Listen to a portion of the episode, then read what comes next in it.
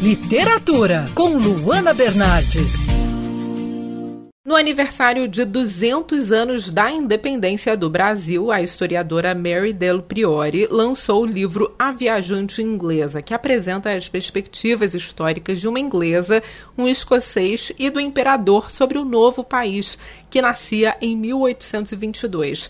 Para falar sobre esse trabalho, hoje a gente conversa com a autora. Mary, seja muito bem-vinda aqui à coluna de literatura da Band News FM, tudo bem? Olha, é um prazer estar com vocês, ainda mais para falar de livros e desse livro livro especial que foi escrito com muito carinho, porque é um tema inteiramente novo, né? Como é que os ingleses olharam, viram de perto, não foi de longe não, porque eles estavam aqui.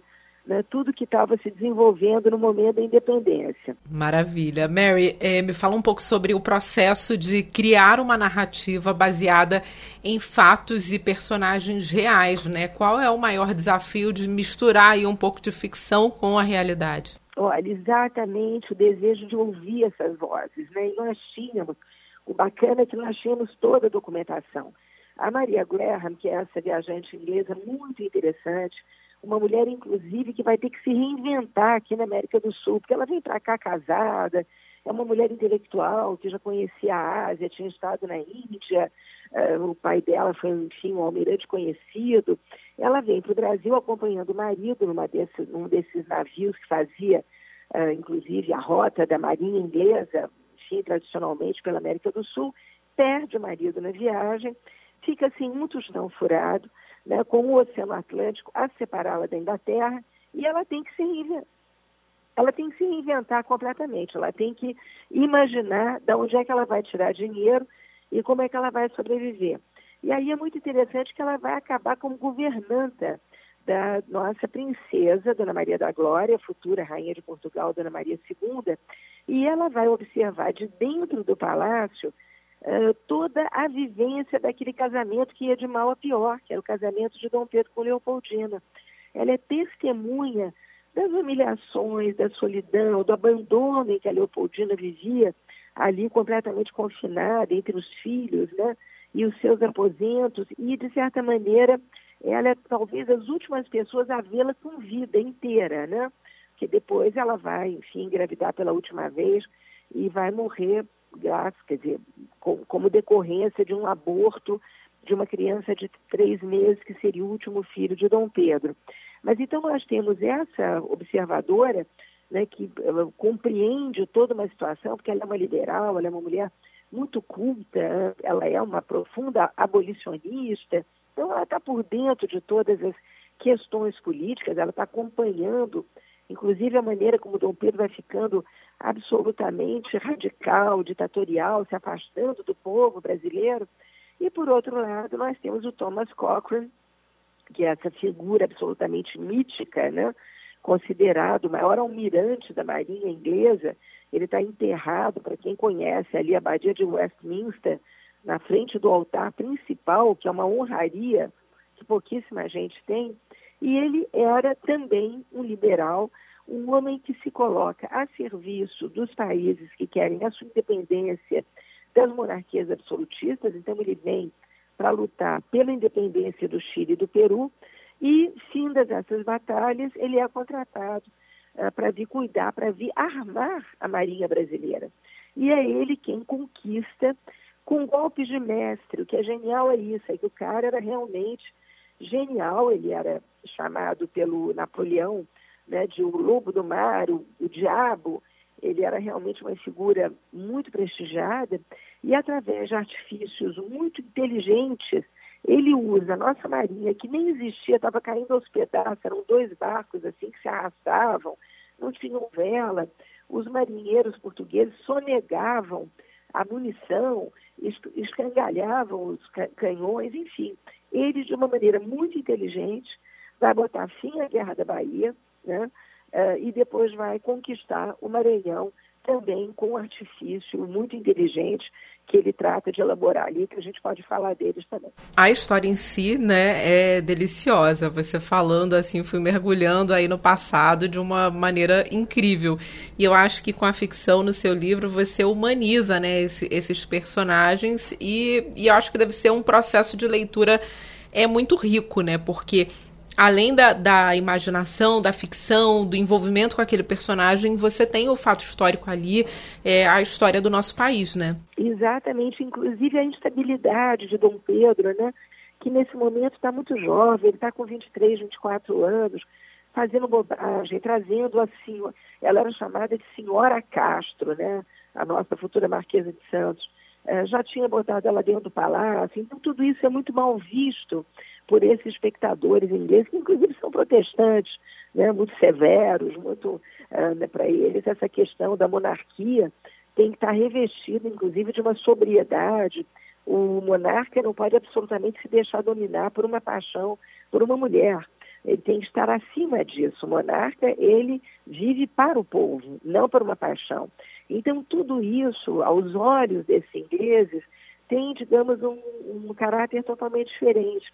E mais interessante ainda é o envolvimento que a Maria Graham vai ter com o Thomas Cochrane, porque ela estava viúva e ela, obviamente, eles não chegam às vias de fato, mas ela se apaixona por ele uh, de maneira platônica, porque ele realmente é considerado um herói na Inglaterra, e ela vai acompanhar todas as peripécias dele, e ele, de uma maneira, aliás, muito machista, vai usá-la né, quando ele quer. Ele chega em Pernambuco, uh, logo depois da Confederação do Equador, e sabendo que ela já tinha estado em Pernambuco e que ela conhecia o líder da, da confederação, ele pede para ela, mas, de certa maneira, intermediar o que seria uma, enfim, uma capitulação, Manuel de Carvalho. Né? Ele trocaria a ida do Manuel de Carvalho para a Europa com a família pela capitulação de Recife.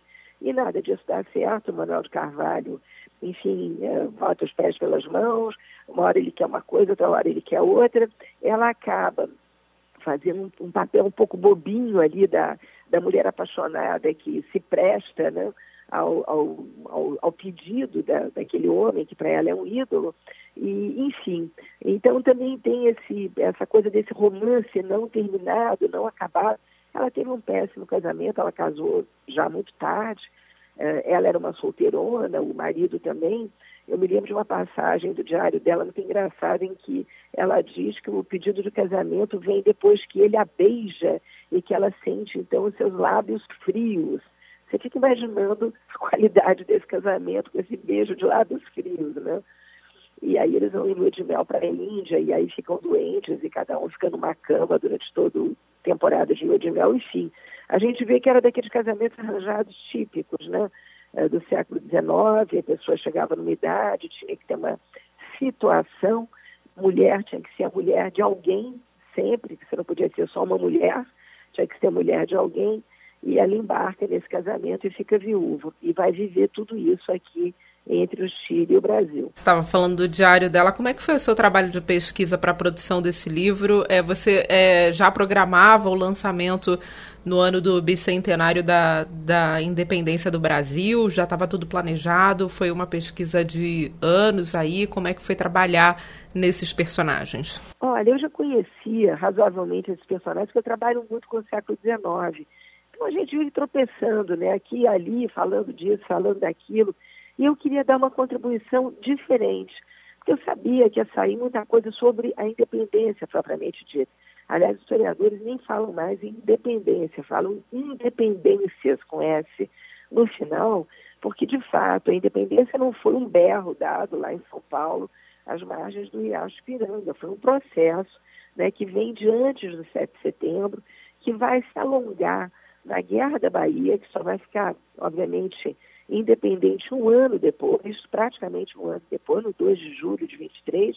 Depois tem ainda o Maranhão, que só vai, uh, digamos, consagrar sua adesão uh, ao, ao, à monarquia, ao Império Brasileiro em agosto de, de 23. Então, foram, uh, digamos, movimentos que vão se alastrando pelo Brasil, né?